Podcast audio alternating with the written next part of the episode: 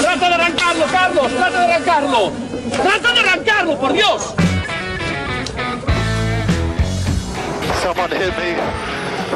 Yeah, I'm still Yeah. looking at it. Is that who I think it was? Yes. Loser.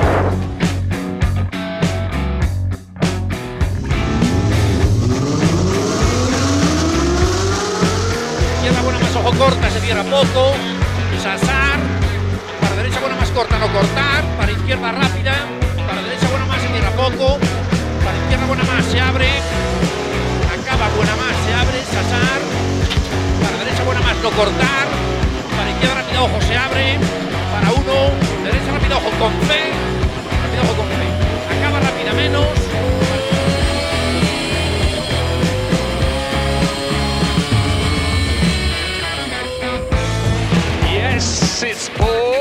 Position. Yes! Oh, grazie ragazzi! Uh, che giro! Grazie!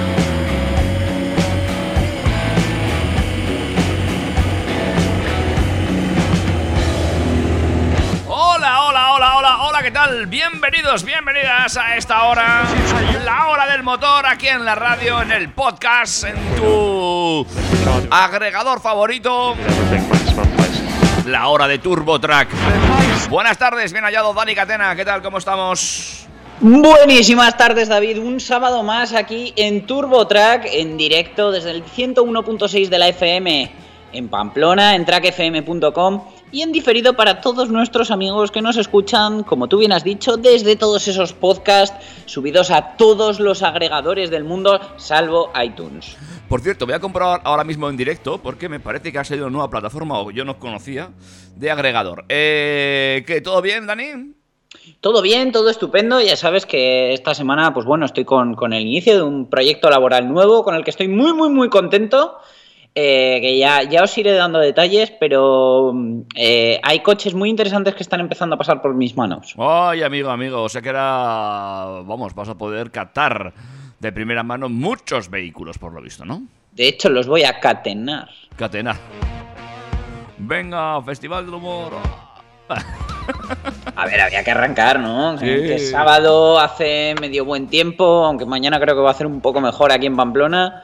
Y, y espero que la gente esté ya preparándose su cafetito, su copita, esa sobremesa que nos gusta sobre ruedas para este sábado. Su consomé, si todavía no has comido, puede hacer hoy día de consomé, ¿sí? Hay un consomé de los de mi abuela. Qué rico, qué cosa más buena. Quien volviera a ellos, sí, sí. Eh, bueno, eh, es que, es que estoy- perdona, eh, que me estoy distrayendo haciendo otras cosas. Venga, lo voy a dejar ya, luego lo, luego lo O busco. sea, eh, queridos oyentes, ¿visualizáis la imagen de Homer con el mono y los dos platillos en la cabeza? Pues es David ahora Ah, mismo. sí, sí, estoy haciendo dos cosas a la vez, no puede ser. Luego lo, luego lo busco. Venga, eh, Nos cortocircuita nuestro amigo David que no es multitarea. Los que sí son multitarea son los de la DGT. Yo empiezo ya a contaros un poco el sumario. Que eh, esta semana nos han presentado su plan para evitar el Walking Dead automovilístico. bueno, bueno. Luego me lo cuentas, a ver cómo, cómo evitan esto. Venga, más Pero cosas. esto, esto lo hago para subir la audiencia, que a mí me han dicho que los temas de zombies siempre gustan. Sí, es verdad. Están de moda. Luego, el gobierno lo tenemos que, en fin, una de cal y otra de arena, porque por un lado han prometido sacarnos más dinero todavía por conducir y por el otro tenemos ya presentado el plan Moves 3 con ayudas de hasta 7.000 euros. Ajá, muy interesante. El plan Moves 3 que está en marcha, veremos si es eh, fácil de tramitar. Probablemente no. Que sepas además que como efecto del plan Moves, Tesla reposiciona el precio del Model 3 de acceso a la gama.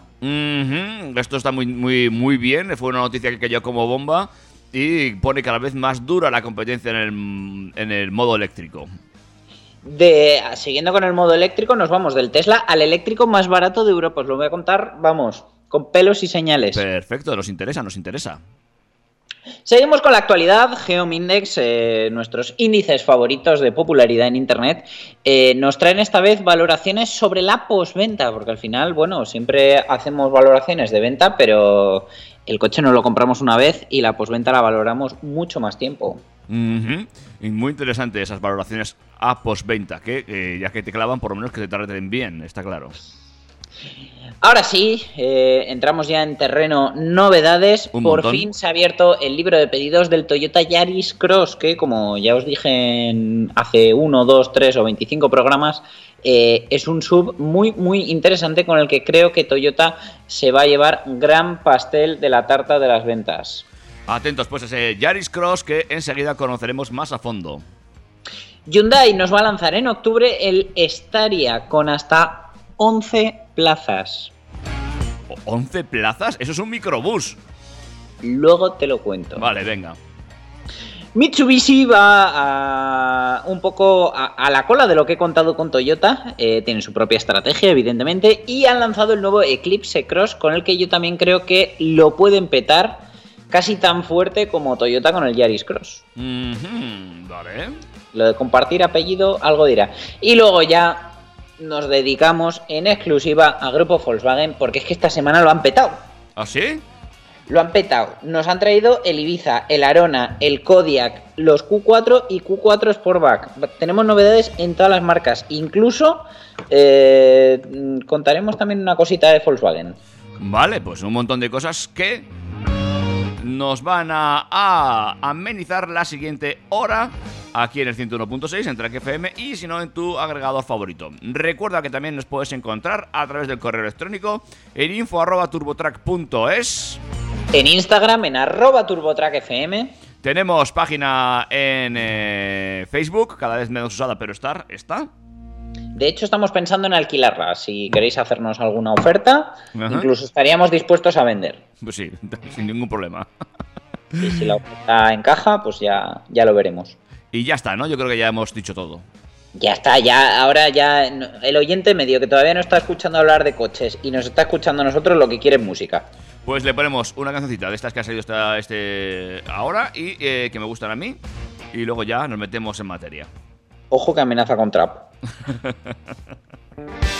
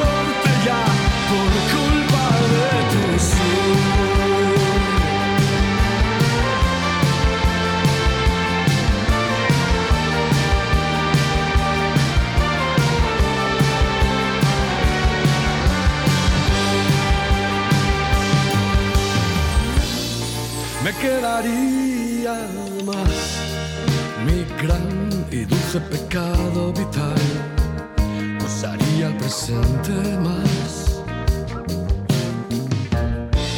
Pero la pasión no sé burlada condicional. Hacer amor que no sea breve sería abusar de mí, sería abusar de ti.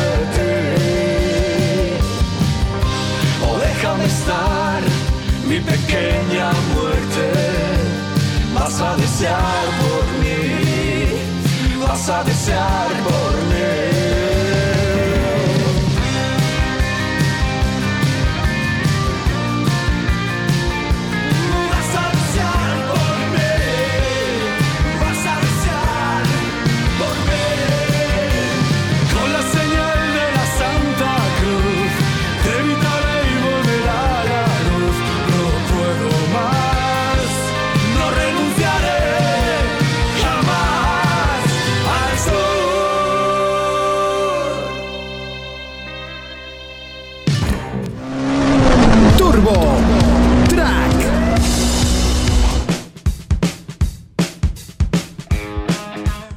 Trap, ha habido novedades desde Love of Lesbian. Y ahora donde hay novedades es en la DGT.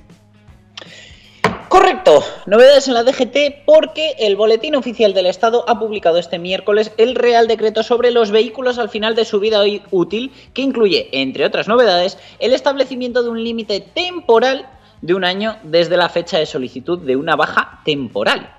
Tal como indica el documento, pasado este plazo, si el interesado no ha solicitado una prórroga, el modelo volverá a estar en situación activa, generando las obligaciones administrativas y fiscales que correspondan, tales como el pago del impuesto de circulación eh, o la obligatoriedad de, estar, eh, de tener un seguro. Dicha prórroga podrá solicitarse en la jefatura de tráfico como máximo dos meses antes de la fecha de finalización de esta baja temporal. Hasta ahora no había límite temporal eh, para este tipo de baja de un vehículo, por lo que esta medida pretende evitar el uso abusivo de esta iniciativa que algunos talleres y compraventas realizaban con el objetivo de evadir la obligación de llevar un vehículo a un centro autorizado de tratamiento CAT al final de su vida útil. Desde 2004 se han duplicado este tipo de bajas pasando de las 60.000 a las 132.000 en 2019. Otra de las novedades que incluye este Real Decreto es la obligación de superar una inspección de en la ITV en aquellos vehículos que han sido declarados siniestro total por las compañías aseguradoras y en los que, posteriormente, su titular pretenda continuar con él o ser transferido a otro titular. Esta medida tiene como objetivo, por un lado, garantizar que tras el siniestro el vehículo cumple con las condiciones técnicas exigidas para circular y por otro, aportar transparencia en el mercado de segunda mano o del vehículo de ocasión, facilitando el historial técnico del modelo a cualquier interesado en su compra. Asimismo, en el caso de que se quiera trasladar un vehículo a otro país donde vaya a ser matriculado, el titular u otra persona que acredite su propiedad, una vez comunicada la baja del vehículo por exportación o tránsito comunitario, deberá materializar la salida del vehículo de España en los siguientes tres meses desde la anotación de la baja en el registro de vehículos de la DGT. Además, si el modelo que se quiere exportar tiene una antigüedad superior a cuatro años desde su primera matriculación, se exigirá el... Uy, ¿qué ha pasado aquí? Se me ha ido el ordenador, David. ¡Hala, venga! Pues nada. Que no, ya ha vuelto. Se exigirá que antes de ser dado de baja definitiva por traslado supere otra ITV. El documento también prevé como novedad la posibilidad de anotar de oficio la baja definitiva de los vehículos que no hayan estado asegurados o no hayan superado la ITV durante los últimos 10 años. ¿Quién no conoce al, al típico amigo que tiene un Renault 6 o alguna historia de estas en un granero? Que lo tienen hace 300 millones de años sin seguro, sin pasar ITV, con una baja temporal, pues esos coches o se les mete mano o se tienen en activo o, tienen los días contados. Por otro lado, sí que es cierto que, me parece muy buena idea el tema de que tras un siniestro el coche esté obligado a pasar ITV, aunque por fechas no le toque. A mí también me parece una medida adecuada, ¿eh? Esto desde luego garantizará la seguridad y también la, transferen- la transparencia al saber de dónde vienen esos coches, ¿eh? Porque es muy fácil dar de baja un coche y luego pues, meterle mano, darle cuatro paños y venderlo a precio de oro. En fin. Eh, Desde luego, esto, todo lo que aporte transparencia y seriedad a, a este tipo de trámites y, y aumenten la confianza del consumidor siempre son buenas noticias. Y ahora vamos con la mala.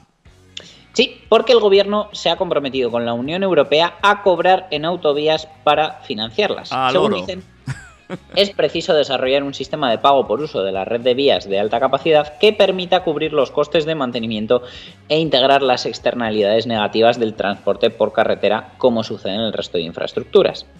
El plan de recuperación, transformación y resiliencia del gobierno, del que estamos ya hartos de hablar, eh, pero bueno, que ha sido presentado por Pedro Sánchez en, en la última versión el pasado martes, asume ante la Comisión Europea la necesidad de llevar adelante la propuesta de implantar peajes en la red de autopistas y autovías de España para financiar estos costes asociados a su conservación, toda vez que acumula un déficit de inversión que ya se aproxima a los 8.000 millones de euros.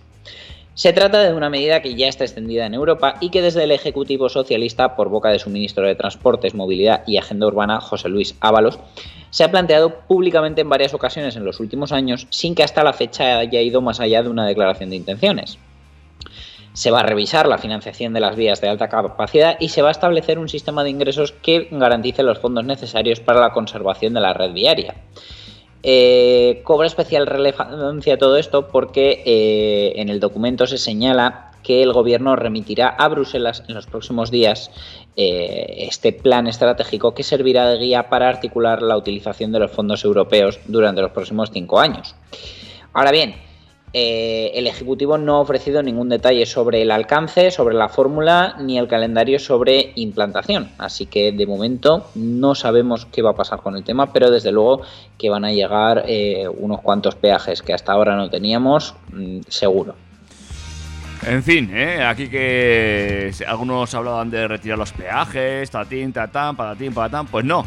Ahora ya no en autopistas, sino también en autovías. Atentos. Fíjate que en, en los últimos tres años hemos pasado de 3.304 kilómetros de, de carreteras con peaje a solo 2.000, es decir, se, se han reducido en 1.300 kilómetros y ahora seguro que lo, lo aumentan en 2.600. Sí, sí. eh, bu- buscarán algún sistema, como tienen otros países, que tú que ando más por ahí que yo, eh, que de estos de los que pagas una cuota fija o tal, pero vamos, que esto va a llegar está clarísimo, ¿no? Fíjate, eh, en Suiza al entrar pagas una viñeta de 40 francos, que son unos 37 euros o algo así, y circulas por todo el país. 37 euros es mm, lo que te puede costar tranquilamente, eh, antes del levantamiento de peajes, un Pamplona-Barcelona. No, no. Eso va a empezar. Y Vale. que luego hay que volver, Sí, sí. salvo que te quieras quedar a vivir allí o volver por carretera de la mala. Bueno, pues ya veremos a ver dónde nos lleva esta medida y mm, esas posibles implantaciones de nuevos peajes. Pues fíjate, lo que tenemos en contra es la aprobación del plan MOVES 3 con ayudas de hasta 7.000 euros. Porque el Consejo General de Ministros lo ha aprobado también este martes, este Real Decreto que regula la tercera edición del programa de incentivos a la movilidad eficiente y sostenible, el MOVES, que cuenta con un presupuesto inicial de 400 millones de euros, ampliable hasta los 800 millones si hay demanda el gobierno nos dará hasta 7.000 euros para la adquisición de un modelo cero emisiones. La cuantía de las ayudas varía en función del achatarramiento o no de un vehículo antiguo y también según la tecnología del modelo nuevo a adquirir, ya que las subvenciones de los modelos híbridos enchufables obviamente son menores. Los particulares, autónomos y administraciones que adquieran coches eléctricos de batería o pila de combustible de hidrógeno van a gozar de una ayuda estatal de 4.500 euros si se opta por comprar un coche sin achatarrar otro de más de 7 años, mientras que si se manda al desguace un vehículo antiguo, esta cantidad se incrementará hasta los 7.000 euros. Por su parte, los híbridos enchufables, híbridos de, o híbridos de autonomía extendida, con al menos 30 kilómetros de autonomía, cero emisiones, van a tener acceso a una ayuda de 2.500 euros que eh, se amplía hasta los 5.000 si se achatarra un coche antiguo. Lo mismo eh, con el requisito de tener más de 7 años. Tanto en el caso de coches eléctricos como de los híbridos enchufables, el precio máximo de los coches debe ser de hasta 45.000 euros antes de impuestos, eh, a no ser que el coche sea 100% eléctrico y cuente con 8 o 9 plazas, que entonces se permite el alcance de los 53.000 euros más impuestos. Asimismo, los vehículos comerciales ligeros híbridos enchufables o eléctricos tendrán acceso a una ayuda de 7.000 euros en caso de no achatarramiento, que sube hasta los 9.000 si se produce lo contrario, si achatarramos un coche. Además, a las motos eléctricas se les concede una subvención de 1.100 euros o de 1.300 euros si hay achatarramiento de una moto antigua siempre que cumplan los requisitos de costar menos de 10.000 euros y tener una autonomía mayor o igual a 70 kilómetros. Para los cuadriciclos ligeros, eh, los llamados coches sin carnet, está disponible una ayuda de 1.400 euros o 1.600 euros con achatarramiento, mientras que para los cuadriciclos pesados, las furgonetillas, eh, sube hasta los 1.800 sin achatarramiento o 2.000 con achatarramiento. Todas estas cantidades eh, se incrementarán en el 10% si el solicitante de la misma es una persona con movilidad reducida, si el vehículo va a ser utilizado como taxi o vehículo VTC, o si la persona que adquiere el vehículo vive en un municipio de menos de 5.000 habitantes. Además, los fabricantes aportarán, al igual que en la convocatoria anterior del plan, una ayuda adicional de al menos 1.000 euros por la adquisición de un turismo o furgoneta eléctrica. De cara al apoyo a la compra eh, para las empresas, un coche cero emisiones tendrá 4.000 euros en caso de ser comprado por una pyme, siempre que sea chatarre, y eh, una gran empresa tendrá una subvención de 3.000 euros. Si no hay achatarramiento, hablaríamos de 2.900 y 2.200. Los híbridos enchufables tendrían 1.700 para pymes y 1.600 para grandes empresas, que se pueden aumentar con el achatarramiento hasta los 2.300 y los 2.200 en el caso de las grandes empresas. Eh, la verdad que, bueno, mm, el Moves 3 también contempla ayudas al despliegue de puntos de carga y se va a costear un 70% del coste a autónomos y particulares, así como un 35% a grandes empresas, un 45% a medianas y un 55% a pequeñas, siempre que el punto sea de acceso público. Las grandes empresas tendrán un descuento del 30% si el punto es privado y estos porcentajes se incrementarían nuevamente si se vive en municipios de menos de 5.000 habitantes. Como en la edición anterior, el programa va a estar coordinado por el Instituto de la Diversificación y Ahorro de la Energía IDAE pero eh, la pasta estará gestionada por las comunidades y ciudades autónomas que deberán realizar las convocatorias correspondientes en sus territorios. Recordemos que la última vez, eh, con el MOVES 2, las ayudas se publicaron pues allá por mayo, junio, creo recordar, ¿puede ser? Sí.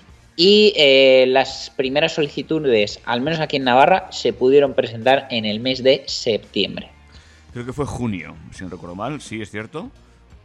Junio fue el renove, pero el, el Moves no, no recuerdo. Bueno, bueno, eh, interesante, estaba mirando, vivo en un municipio de más de 5.000 habitantes, así que me quedo sin ese 10% adicional. Uy. Bueno, ahora solo te queda comprarte un coche híbrido enchufable o 100% eléctrico. No, todos, todos pensarlo, todos dar una vueltita.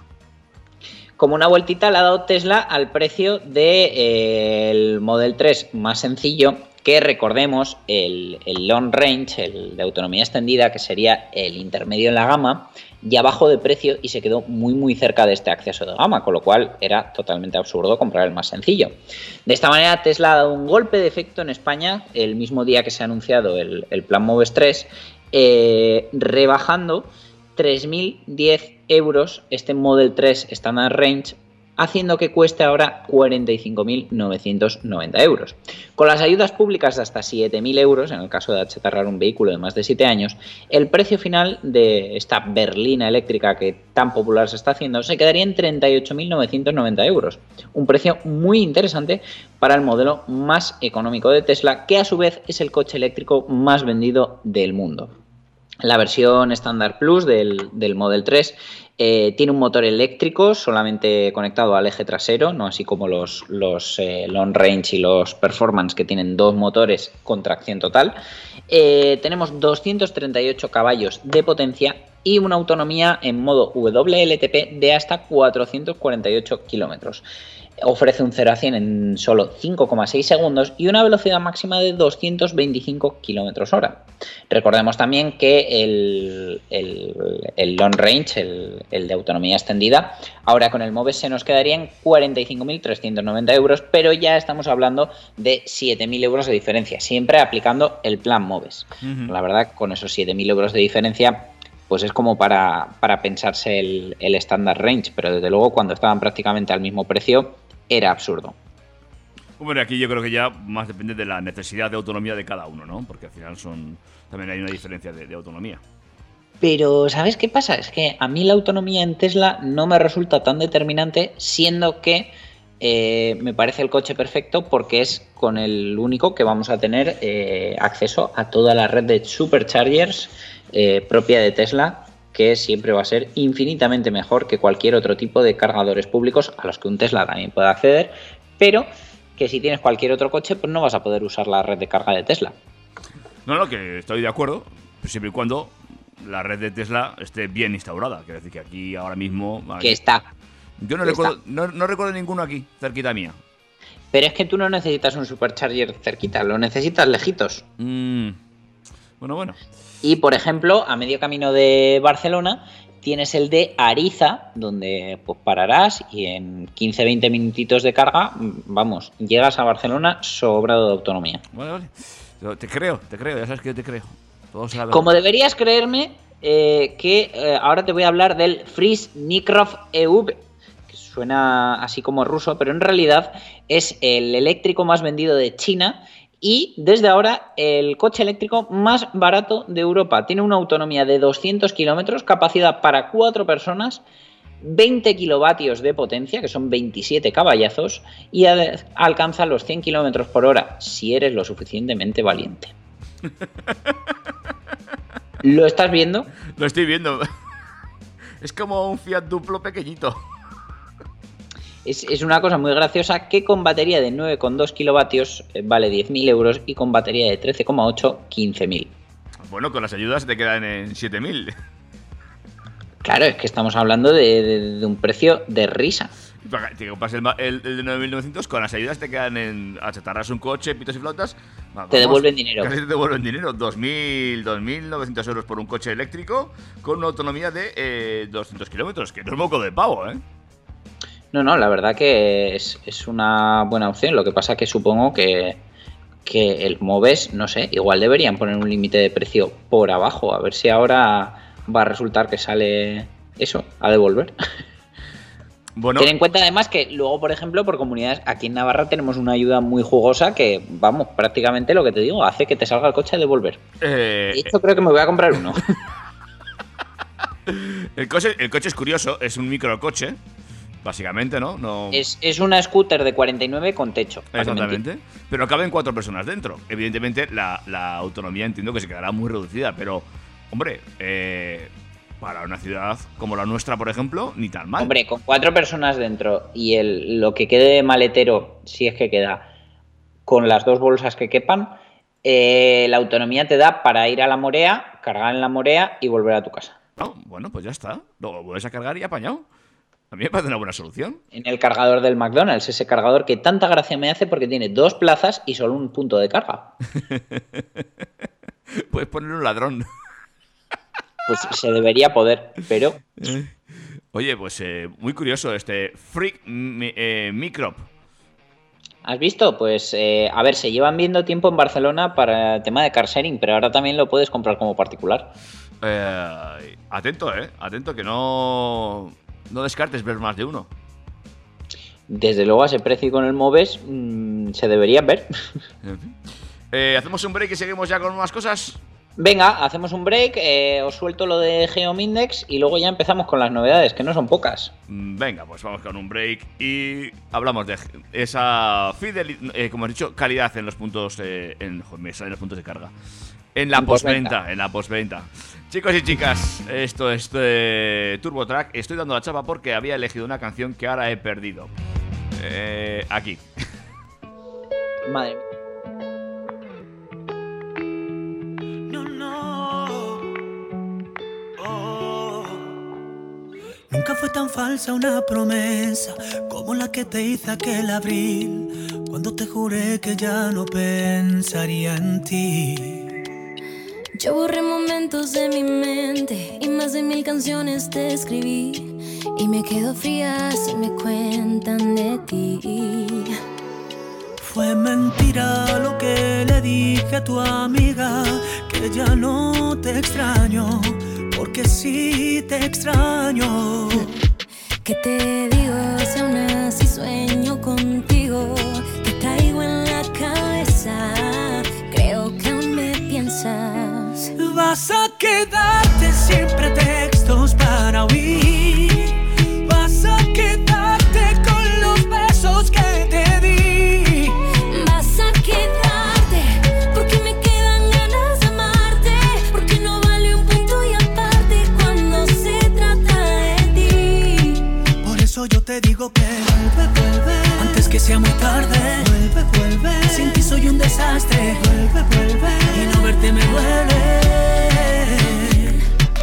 Te pensé el invierno entero y nunca dije que te quiero a tiempo. Te lo juro que ahora me arrepiento.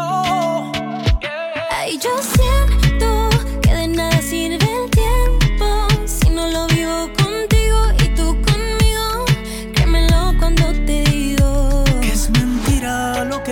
dije a tu amiga, que ya no te extraño, porque sí te extraño. Vas a quedarte sin pretextos para huir. Vas a quedarte con los besos que te di. Y vas a quedarte, porque me quedan ganas de amarte, porque no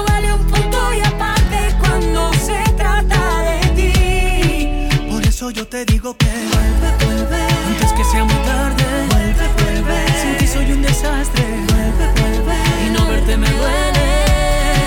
Por eso yo te digo que vuelve, vuelve. Vuelve, vuelve.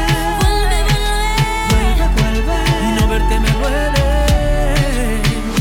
Nunca fue tan falsa una promesa como la que te hice aquel abril, cuando te juré que ya no pensaría en ti.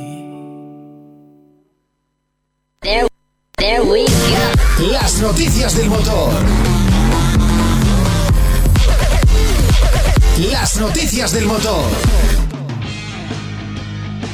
Seguimos adelante, vamos a hablar ahora de talleres, de reparaciones, de dónde nos tratan mejor. En realidad vamos a hablar más de eh, presencia e imagen en la web porque Ah. es lo que mide eh, la consultora Index. Qué bien me dejas mal. Mm, Lo siento, no es mi culpa.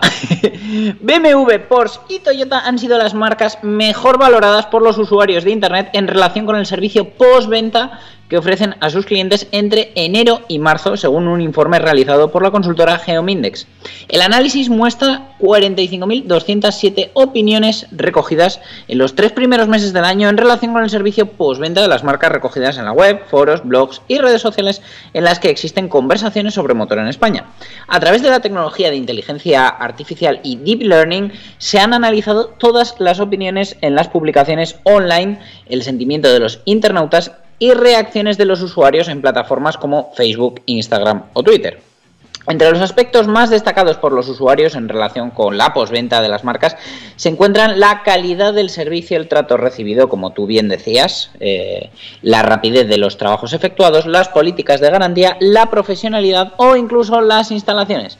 El informe Geomindex pone de manifiesto que los tres primeros meses del año eh, se situaron entre las firmas más valoradas en la red eh, los usuarios de Honda, Volvo, Mercedes, Ford, Hyundai, Mazda y Audi. Un top 10 en el que se mezclan eh, fabricantes de corte generalista y premium y que refleja la eficacia y la importancia de eh, crear eh, esa buena imagen en las redes a través de la política de servicio y atención postventa que ayude a conseguir esa difícil y ansiada fidelización haciendo que a través de, de la imagen en las redes sociales los usuarios quieran repetir eh, experiencia en los talleres de las marcas. Bueno, pues eh, muy interesante todo esto y eh, va- vamos viendo cómo estar ahí presente siempre cada día es más importante, ¿no? Sin duda hay que estar, el usuario te tiene que ver y eh, cada vez más se entra a un negocio a través de su web, a través de su reputación online y no de su puerta. Bueno, eh, ahora sí, venga, vámonos a meternos ya de lleno con lo que tanto nos gusta, que son las novedades. Las novedades, que en este caso la tenemos ya más que trillada, pero por fin Toyota ha abierto el libro de pedidos del eh, Yaris Cross, este pequeño sub de segmento B con mecánica híbrida, que ahí reside un poco el kit de la cuestión, la, la novedad que aporta al segmento, con 116 caballos de potencia. Eh, ahora mismo es el único todocamino híbrido eléctrico del segmento que se ofrece con tracción total además, ya que dispone de su sistema de tracción total inteligente que alterna automáticamente la tracción entre las ruedas delanteras o las cuatro en función de las condiciones de la vía. Eh, en cuanto a sus dimensiones, pues recordemos que tiene una distancia entre ejes de 2,56 metros, eh, la misma que el Yaris, pero con 24 centímetros más de longitud. Eh, dispone de un habitáculo más espacioso que el del propio Yaris y la altura libre al suelo es 3 centímetros superior. Eh, este nuevo Toyota Yaris Cross cuenta con la única opción de esa motorización híbrida eléctrica que desarrolla 116 caballos de potencia con un consumo de entre 4,6 y 5 litros y unas emisiones de entre 103 y 112 gramos de dióxido de carbono por kilómetro que, eh, dependiendo de la versión, lo excluyen del pago del impuesto de matriculación. Dato muy importante. Entre los elementos de seguridad y ayuda a la conducción, el nuevo Yaris Cross está disponible con la última versión del Toyota Safety Sense, que incluye un sistema de seguridad precolisión, control de crucero adaptativo inteligente, reconocimiento de señales de tráfico o avisador de cambio involuntario de carril. Toyota ya admite pedidos, como os estábamos diciendo, de este Yaris Cross en España por un precio que parte antes de descuentos, promociones y engañuflas con la financiación de 24.350 euros. Muy atractivo el precio para este vehículo, ¿eh? Sí, sí, sin duda, eh, pues bueno, probablemente lo deje con una cifra que con promociones ronde los 20.000 euros, que con esa etiqueta eco y ese amplio espacio interior e incluso la posibilidad de tener tracción total, lo hacen muy, muy apetecible. Pues sí, habrá que ver eh, cómo sale el base de este coche y cómo va subiendo en gamas para ver esos precios, pero bueno, me parece un precio muy atractivo para este coche, un coche que desde luego ofrece mucho dentro de este segmento que cada vez más está en boca de todos. Eso es, David. Y un segmento que se está perdiendo es el de los monovolúmenes, pero Hyundai va a lanzar en octubre un nuevo modelo llamado Staria, con hasta 11 plazas. Una barbaridad. Una sí, barbaridad. sí. eh, Es que en esta gama de monovolúmenes Staria con hasta 11 plazas que mm, se pondrá a la venta en determinados mercados eh, desde este segundo semestre del año actual y a España llegará en octubre, eh, se habla de que eh, la incorporación de este modelo refuerza su estrategia, la de Hyundai, de ofrecer soluciones inteligentes de movilidad, puesto que busca responder a las demandas de los consumidores al estar disponible con versiones que eh, abarcan desde las 2 hasta las 11 plazas y con las versiones Staria y Staria Premium. En términos de diseño, el Staria eh, cuenta con un frontal realzado con luces diurnas horizontales y con una luz de posición que se extiende en todo el ancho del vehículo, mientras que también tiene un tratamiento cromado de latón tintado específico para la opción Premium. En el interior se apuesta por la sencillez, al tiempo que monta eh, cristales panorámicos y busca ofrecer el máximo espacio y flexibilidad. El monovolumen dispone a su vez de una pantalla de 10,25 pulgadas con una consola central táctil y con una palanca de cambios electrónica mediante botones. Este modelo, que tiene una longitud de 5,25 metros, dispondrá de un propulsor diésel VGT de 2,2 litros y 177 caballos que se combinará con una caja de cambios manual de 6 marchas o con una automática de 8 velocidades. La previsión de Hyundai es incorporar diferentes líneas de vehículos especiales para este modelo, al tiempo que también planea ampliar la gama del Staria con variantes ecológicas en los próximos años. Yo sin duda lo que estoy viendo aquí es un futuro rival para eh, la Mercedes clase V, que a mí me parece de lo mejor del segmento y eh, es a la que más daño le puede hacer con ese diseño innovador para todos esos clientes que necesitan todo este espacio o lo quieren por temas de camperizaciones y demás, pero no quieren una furgoneta tan tradicional como lo que se ha venido ofreciendo hasta ahora, sobre todo con las Mercedes clase V y eh, la gama T7 de Volkswagen. A mí me parece impresionante. Y luego me parece también una apuesta de nuevo por las monovolúmenes, que hay familias que se están quedando sin vehículo al que acudir. Eso sí, estoy viendo la línea, es eh, muy radical, ¿no? O sea, la, par- la parte frontal. Eh, ¿No te parece un coche de dibujos animados? Sí, un poquito, de sal- salido de película ochentera futurista. Sí, sí, la verdad que eh, podría ser para un remake de Cariño encogido a los niños. Sí, cualquier cosa de esas está bien. Eh, pero bueno, ellos sabrán. y luego creo yo que este tipo de vehículos mucha gente no se lo compra tanto por la línea, sino como tú bien has dicho, por el espacio y por ese tipo de necesidades. Bueno, y sobre todo, muchas veces, o sea, por ejemplo, el, éxito de la clase V, que tiene su versión Vito más, eh, más profesional, por así decirlo, aunque te lo puedes comprar con plazas también, reside en que, aunque te estés comprando una furgoneta, eh, parezca lo más posible un coche. Que de hecho, lo bueno del Staria es que eh, la arquitectura es de turismo, en realidad, no es una furgoneta reconvertida con cuatro acabados bonitos a coche.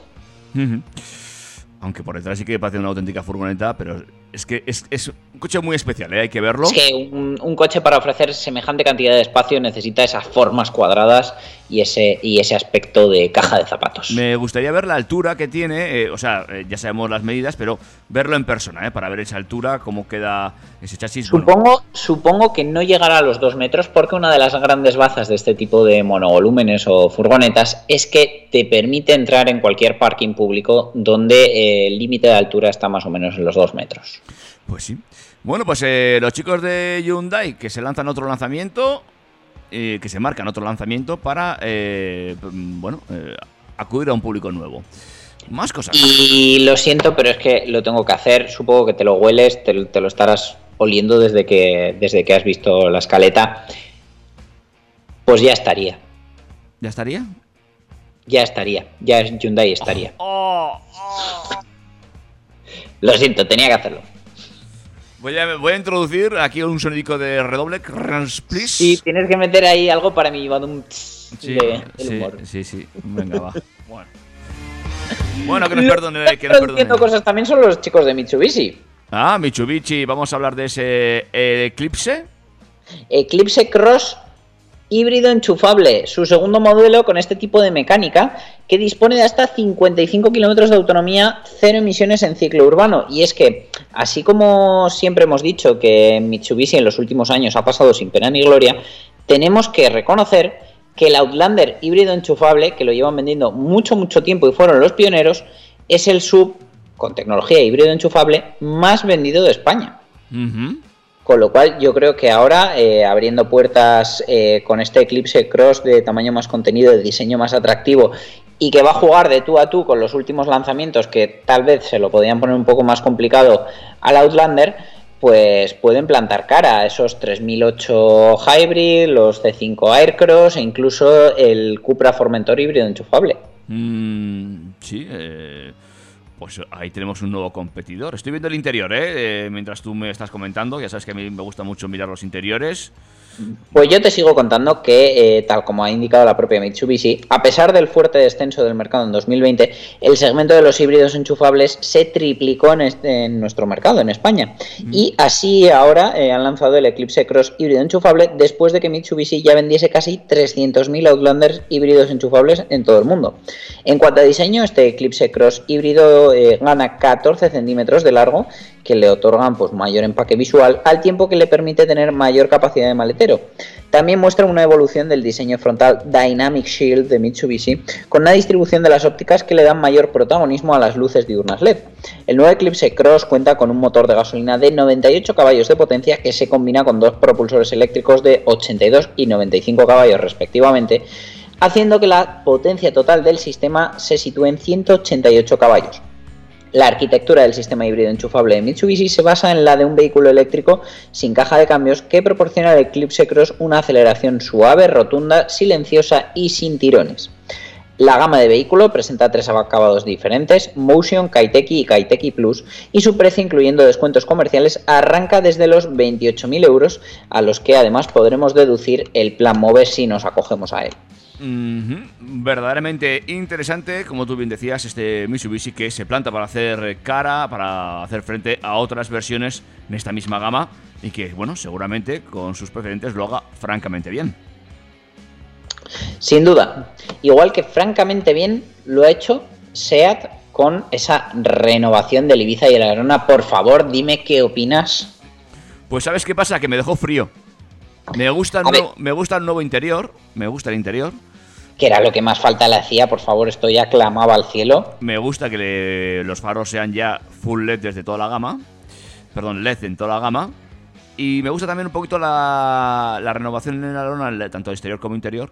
Pero el Ibiza sí me queda un poco frío, fíjate, esperaba un poquito más en el exterior.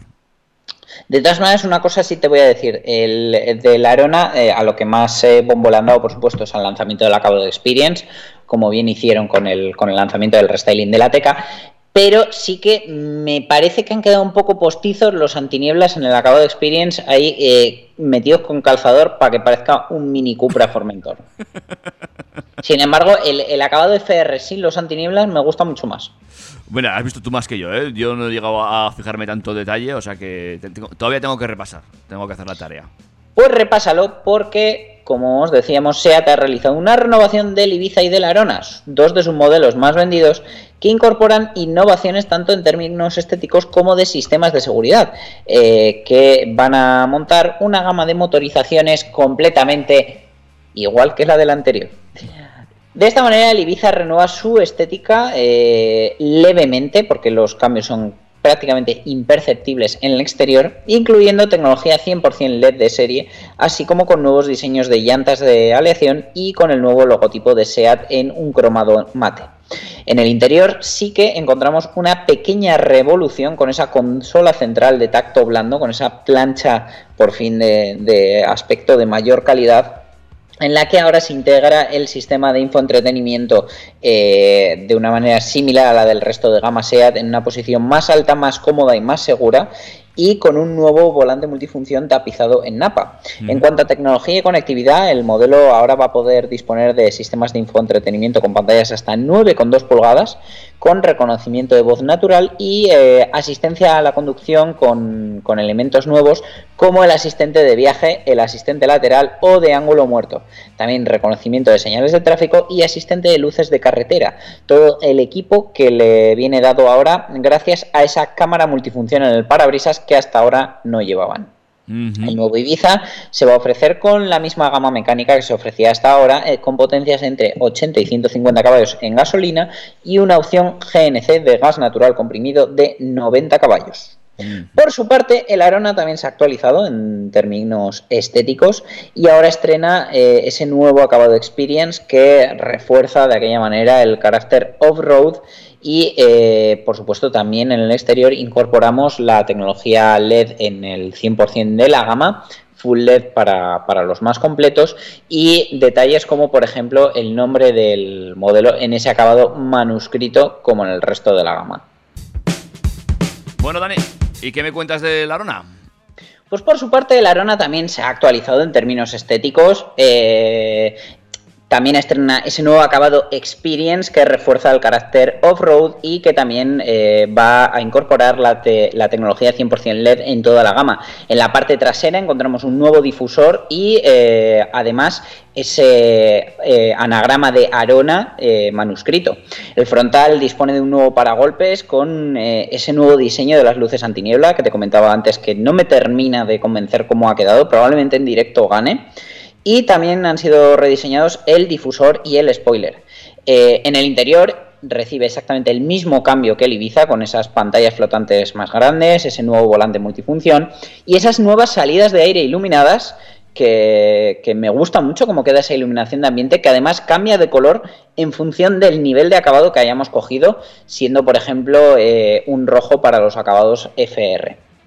El modelo además cuenta con eh, un amplio contenido de seguridad, igual que el Ibiza, con elementos como el asistente de viaje, que es eh, ese paquete de conducción semiautónoma a cualquier velocidad, o el asistente lateral de ángulo muerto, de aparcamiento, eh, la cámara trasera, el cambio de luz corta larga automático, etcétera.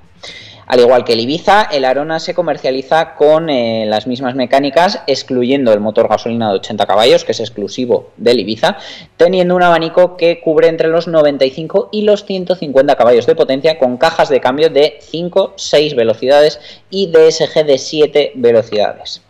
eh, también va a estar disponible con esa versión GNC de gas natural comprimido de, 100, eh, de 90 caballos. Perdón. Pues es que claro, después de ver las fotos espías que había por ahí, con esa nueva parrilla también, que parecía que le iban a integrar eh, y tal, se me ha quedado un poquito justo. ¿eh? Y, bueno, eh, habrá, sabíamos que no iba a llegar el híbrido eléctrico, pero ay, qué penica, ¿verdad? Que, no se pueda aprovechar ese momento para meterlo. Qué lástima. Ya, lo que pasa es que la plataforma no lo permite y tampoco lo vamos a tener en, en el resto de, de sus primos. No, No, no, no. no va a ser ni en el Polo, ni en el Fabian, ni en el A1. No, no, no, está, vamos, vamos a tener que esperar todavía a que el grupo BAC se ponga ahí la- las pilas. Bueno, ¿qué más me cuentas? Pues te cuento que eh, la semana pasada os prometí Ibiza, Arona y el Kodiak. Mm. Llega un restyling del Kodiak que han aplicado un poquito la fórmula del Ibiza. Va a costar diferenciar el anterior y el nuevo. ¿Será también por dentro solo la diferencia? No, en este caso ni por dentro. Ah. Eh, el Kodiak se, se reveló en 2016, las primeras unidades se empezaron a, a entregar en 2017 y fue el primer sub de Skoda. Eh, sí que es cierto que empezaron con la opción más grande de la gama y cinco años más tarde eh, se ha actualizado con esta versión Kodiak 2021 que tiene una imagen ligeramente renovada, más tecnología eso sí, y un nuevo motor tope de gama. Recordemos además que este sub tiene hasta 7 plazas y esta versión actualizada llegará a los concesionarios a finales de julio. Eh, la actualización del Kodiak va a estar disponible en los niveles de acabado Active, Ambition y Style y en las variantes Lauren Clement más lujosa, Sportline y RS. Skoda ha evolucionado su lenguaje de diseño, eh, adaptando el Kodiak a los últimos lanzamientos de la marca y eh, su imagen ha cambiado ligeramente, conservando ese estilo característico, pero más acorde a las pautas de diseño de la marca. A nivel diseño, este Kodiak 2021, los acabados eh, Active, Ambition y Style va a contar con detalles en efecto aluminio en el faldón delantero y trasero, el nuevo frontal y un nuevo capó más elevado. La rediseñada parrilla de Skoda es también parte de estos cambios y de serie el Kodiak ahora va a, va a equipar faros de LED en toda la gama y por primera vez va a disponer de faros LED Full Matrix.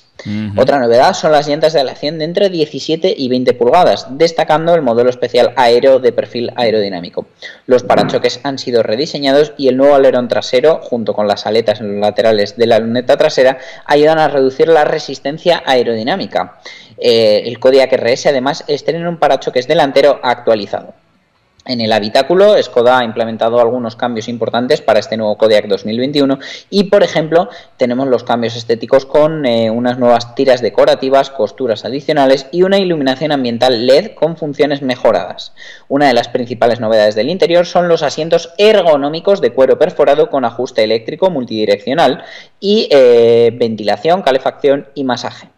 Los asientos eco opcionales disponibles para los acabados Ambition y Style están terminados en tapicería hecha de materiales veganos y reciclados. A su vez, los nuevos volantes, eh, con nuevo diseño de 2 y 3 radios, debutan en este Kodiak 2021. El sistema de sonido Canton, que siempre ha estado como opcional en la gama, ahora va a estar compuesto por 10 altavoces en contra de los 8 anteriores y eh, vamos a tener también una nueva versión del Virtual Cockpit de 10,25 pulgadas que será de serie en los acabados Sportline y RS. Bueno, bueno, bueno, mucha tecnología para este Kodiak, ¿eh? Sí, eh, la verdad que bueno, en motores em, permanece prácticamente eh, inalterado, salvo en la versión RS, que cambia su motor diésel por uno de gasolina, el 2000 T6 de 245 caballos, que es 5 caballos más potente, 60 kilos más ligero y se asocia a un cambio automático DSG de 7 velocidades.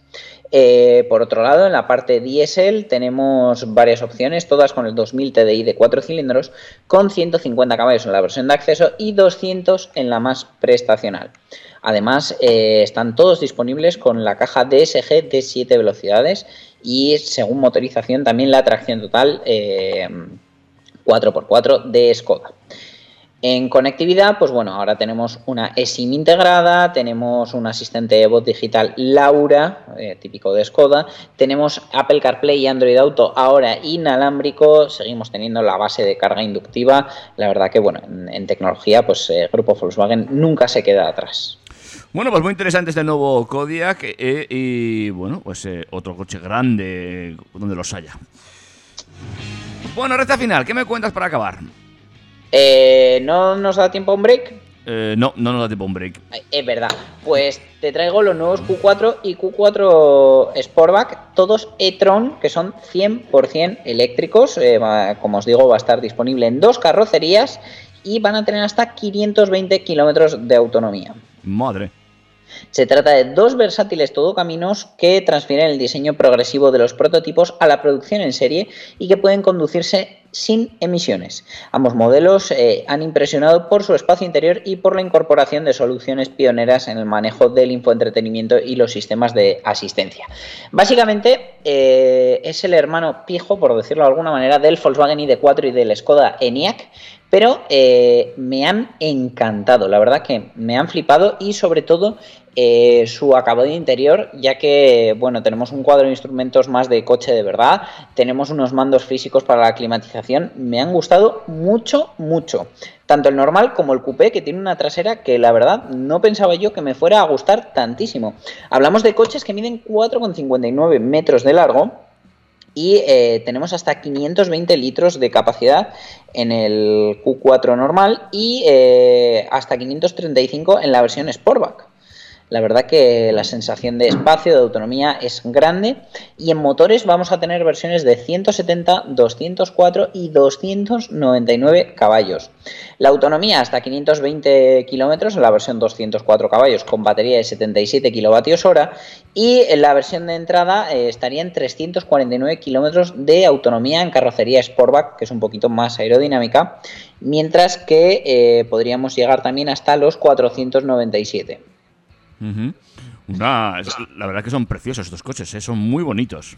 Y sobre todo me ha sorprendido que, eh, bueno, va a estar disponible desde 44.460 euros y además, por tanto, va a ser accesible al, al plan MOVES. Sí que es cierto que la versión Sportback siempre va a costar 2.000 euros más que la versión normal. No obstante, nos sigue llegando Palmoves y son unos coches auténticamente preciosos. Son muy bonitos, como tú bien dices, tanto por fuera como por dentro. Muy chulos. Y es que me, me ha sorprendido el precio, porque en realidad mm, ya no te digo un Q5, un Q3 medianamente bien equipado, ya se te va a esos precios. Sí, y sí. te llevas tecnología 100% eléctrica, eh, subvenciones, ayudas.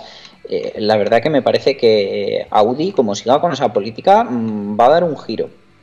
Eh, ciertamente estoy opinando exactamente lo mismo. Y insisto, eh, me gusta mucho, como tú dices, el interior, que es realmente es de un coche, no es una nave espacial, dentro de lo que viene siendo ahora mismo un coche, que ya tiene sus pantallas y sus cosas, pero sus mandos físicos, es, es, eh, entra- entras y tienes la sensación de estar en un Audi, sin más, no hay, no hay grandes historias.